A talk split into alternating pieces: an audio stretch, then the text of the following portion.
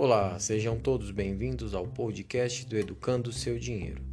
Nos ajudem compartilhando em suas redes sociais nosso podcast aqui no Spotify. Nos sigam também no Instagram, educandoseudinheiro.esd e no Telegram procurem por Educando Seu Dinheiro.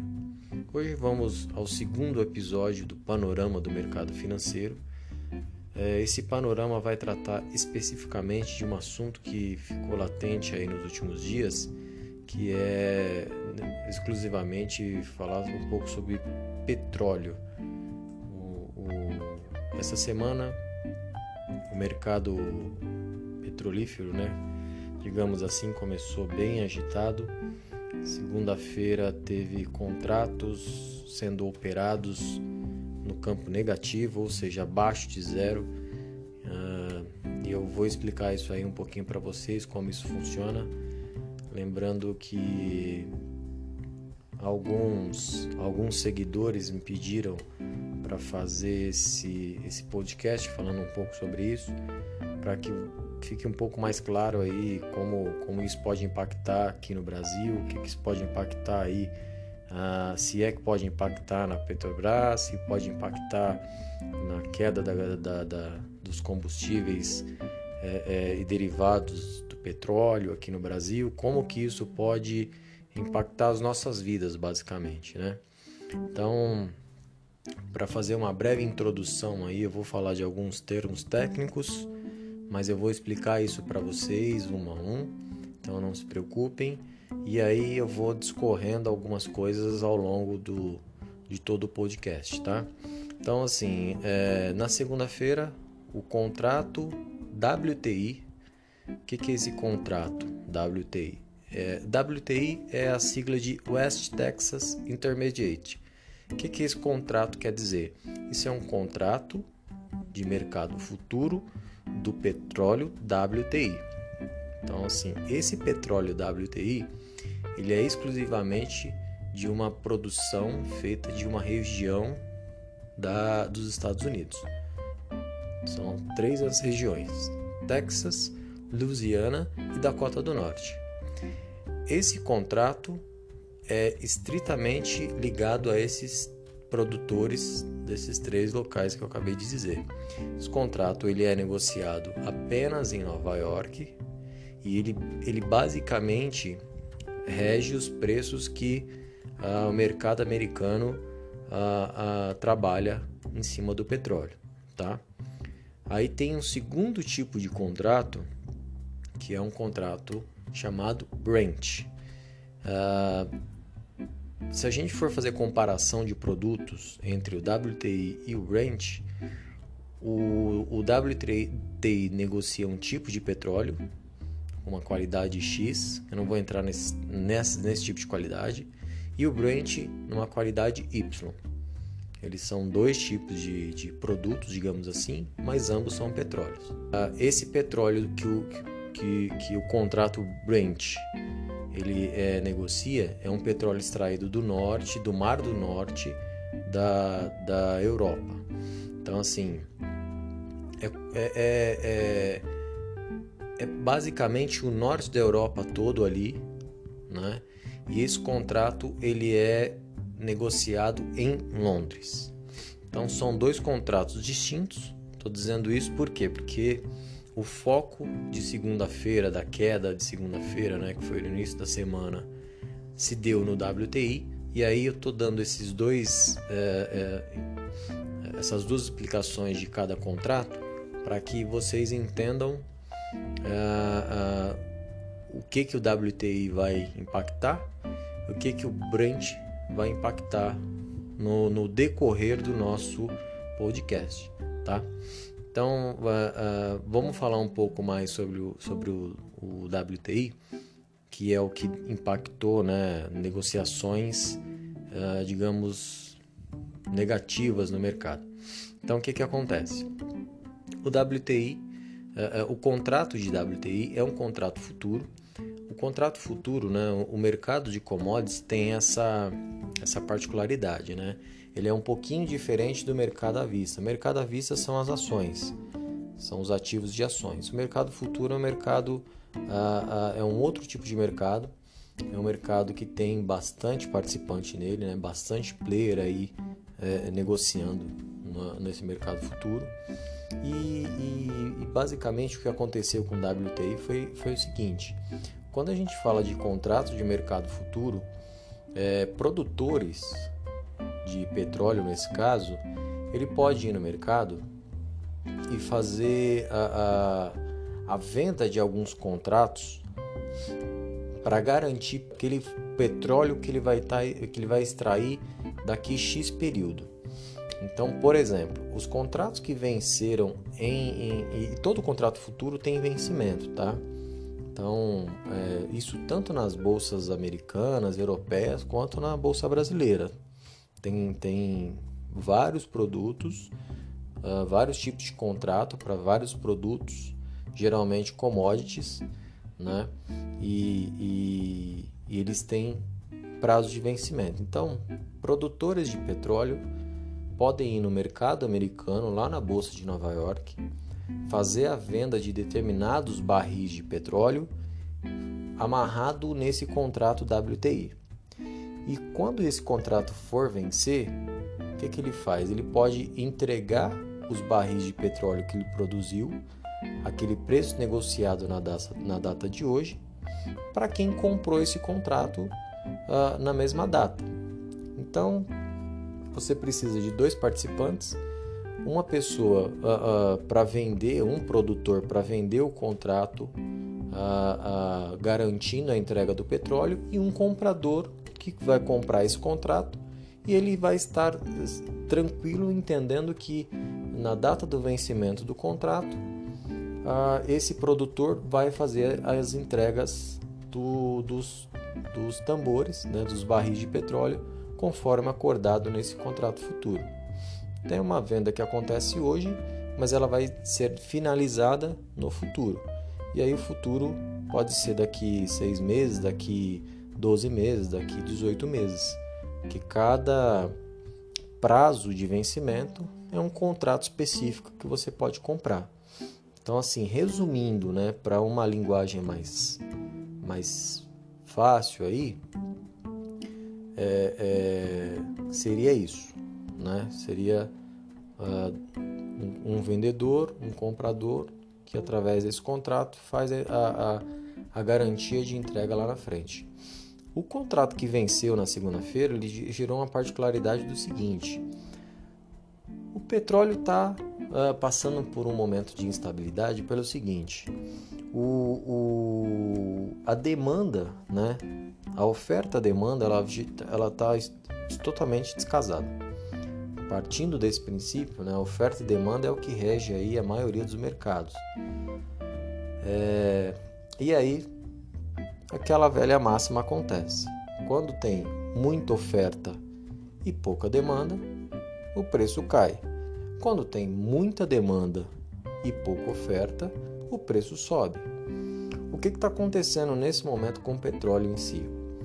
Os estoques de petróleo estão nas alturas, ou seja, tem muito petróleo estocado uh, e, pouca, uh, e pouco comércio, pouca, uh, poucas empresas, poucos negociantes querendo comprar esse petróleo. Por quê? Porque o Covid-19 começou a impactar além das bolsas, além das, da, dos mercados de títulos em, em geral, começou a impactar outros mercados. Então, como a economia mundial ela ainda vai se ajustar e ainda tem muita coisa para acontecer é, é, ao longo desses, desses dos próximos meses aí, é, o, o, o, o, mercado já meio que anda precificando isso tudo. Então, como, como a gente está falando aqui de um produto específico, né, é, é, e agora tem muita oferta e pouca demanda, o preço vem caindo. Né? É, e aí, voltando exclusivamente na segunda-feira, o que, que acontece? Oferta e demanda. E aí teve um segundo motivo do seguinte: tem um, um, um no mercado americano tem uma ETF é, que é um, um fundo que movimenta basicamente 25% desse fundo, ele movimenta uh, uh, 25% do, dos contratos WTIs existentes nos Estados Unidos. E o que, que acontece? Esses, esse, esses fundos eles não, não têm interesse de ter o, o produto físico. Então tinham apenas os contratos. Porque ele pode comprar o contrato, vender o contrato, pode comprar por 11 dólares, vender por 12 dólares e ganhar uh, um dólar nessa, uh, nessa negociação. E muitos fundos, e não só fundos, tem é, é, institucionais que, que fazem isso acontecer, é, tem até pessoa física que faz isso acontecer trabalhando ali com, com um prazo curto de, de tempo, né? Então, a, a ideia é que assim, vou comprar e vender o contrato, vou ganhar com essa variação, mas eu não quero entregar petróleo, nem quero é, é, ter esse petróleo. E esse fundo específico, ele estava bem posicionado nesse contrato WTI que venceu na segunda-feira. Então, além do descasamento de oferta e demanda, como o vencimento era segunda-feira, e se você e se esse fundo deixasse o vencimento acontecer, ele teria que receber barris de petróleo. Então, para que ele não recebesse esses barris de petróleo, ele teve que zerar sua posição ah, no mercado e zerando uma posição comprada, ele tem que vender para alguém. Logo, também gerou um descasamento de oferta e demanda. Então, tinha é, é, esse fundo queria vender e não tinha comprador no momento. O que, que acontece? Quando ele foi colocando esses contratos para serem zerados na, na, Bolsa de Nova York, é, gerou uma, uma, um, uma cascata de preço para baixo e, consequentemente, foi né, buscando níveis é, para baixo. Não tinha muito o que fazer. Né? Então a ideia foi essa. O que aconteceu basicamente na segunda-feira para esses contratos WTI foi exatamente isso: problema de, de descasamento de demanda e oferta, tanto do produto quanto aqui na questão de zeragem de contrato. Isso acontece é, todo mês? ou acontece todo ano, é, não acontece, tá? Isso não acontece, foi algo atípico. Isso pode continuar acontecendo para os próximos meses, é, desde que é, esse impasse ele continue, né? Desde que o órgão que regulamenta a, a, a, o petróleo no mundo aí tentando fazer uma, uma, uma equalização de preços, para que a oferta e a demanda seja bem equilibrada, para que fique num patamar onde o barril de petróleo pague todos os, os, os produtores, né? E que ainda venha a atender todo, toda a população mundial em si, é, é, talvez esse casamento possa acontecer ainda mas é algo que, que acontece poucas vezes na história. Nesse caso do WTI, é, é, de contratos negativos, foi a primeira vez. Ah, nos níveis que o petróleo vem atuando agora, já teve no passado, né, em, em outras crises. Isso já, já houve negociação nessa faixa de preço, isso não é novidade. Né? É só mais um ajuste que o mercado passa. E aí a gente está falando um mercado mundial e, e todo mercado passa por um, por um ajuste. Né? A única questão é que a gente agora não tem muita. É, é, é, muito horizonte de prazo, esse é o problema. Então isso traz um pouco de instabilidade. Né? Por trás do petróleo, seja é, Vamos falar um pouquinho do que está por trás do petróleo aqui, quando a gente fala de OPEP, por exemplo. Né? OPEP é a Organização dos Países Exportadores de Petróleo. Hoje, é, é, dentro da, da OPEP, são 16 países. Né? E, e aí, a OPEP, junto com esses países aí, é, junto com esses 16 países, eles chegam à conclusão de mais ou menos quanto eles vão extrair de, de, de petróleo para deixar isso em estoque ou quanto eles não vão extrair para fazer a regulamentação ali, é, pelo menos a equalização de oferta e demanda, né? Então a OPEP hoje está por trás, a, a, a, OPEP são 16 países, né? Irã, Iraque, Kuwait, Arábia Saudita, Venezuela, Catar, Indonésia, Líbia, Emirados Árabes, Argélia, Nigéria, Equador, Gabão, Angola, Guiné Equatorial e o Congo. Esses são os 16 países eles é, é, têm, têm esse descasamento. A OPEP vem tentando reduzir a produção. Semana passada eles anunciaram a redução de 15 milhões de barris dia, mas isso não foi o suficiente. Né? É, resultou na, na questão do, da negociação do WTI na segunda-feira. Ah, o, o WTI, tanto na terça quanto quanto na quarta, ele negociou uh, aos níveis que já estavam, né? Então foi só uma queda pontual.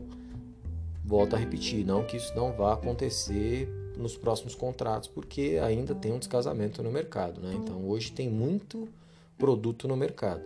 Então, para que a, a, a demanda, né, oferta, para que seja equalizada a oferta e demanda, ainda tem que ter alguns cortes.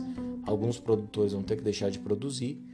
Isso vai uh, cada vez mais agravando aí a, a questão econômica dos países, né? Quem é exportador de fato de petróleo, quem vende petróleo, provavelmente vai ter uma queda nas suas vendas. E isso aí pode impactar na, na, na economia como um todo. Né? Isso é bem, é bem complicado. Ah, uma, uma, aí falando já de ajustes um pouco mais a longo prazo aí, é, desde o de, desde a pré-crise de 2008, né? Isso lá em meados de 2006, 2007, a China foi a maior compradora de petróleo até os dias atuais aí. Né? É, com a questão do Covid ter saído direto da China, a China ter entrado em lockdown uh, em janeiro e, e, e, até já se especula que aquele crescimento que, que a economia da China veio tendo ao longo de anos, né, que ele talvez não seja tão, tão verdadeiro assim, né? mas uh, uh, o mundo acreditou nisso. E agora a China vai precisar passar por alguns ajustes, né? Uh, vai precisar, assim como a, a, economia mundial vai passar por alguns ajustes, e tendo a China como maior compradora de petróleo na, na, última década, isso pode também já estar tá sendo precificado. Né? Então, por hora, tem fatores que, que, que levam a crer que é, subestimaram um pouco essa questão de vamos sempre produzir petróleo, vamos sempre deixar petróleo à disposição dos compradores. China era o maior comprador e agora talvez não, não tenha esse, esse maior comprador no mercado e aí fez com que a oferta ficasse muito, muito acima da demanda. Né? É, com isso, voltando a um pouquinho aí é, no WTI, nos Estados Unidos, pequenos produtores de petróleo né, eh, já vêm demonstrando, infelizmente, é, é, sua falência. Todos vão, vão falir? Provavelmente não. Mas é, por lá vai sim existir algumas empresas pequenas aí que vão abrir falência, vão decretar falência, não vai ter como. Ah, ah, por quê? Né? Para você fazer a extração de petróleo, tem um custo. Se o custo, por exemplo, for de, de é, 15 reais o barril e o WTI estiver negociando a 11, não vale a pena você extrair esse petróleo.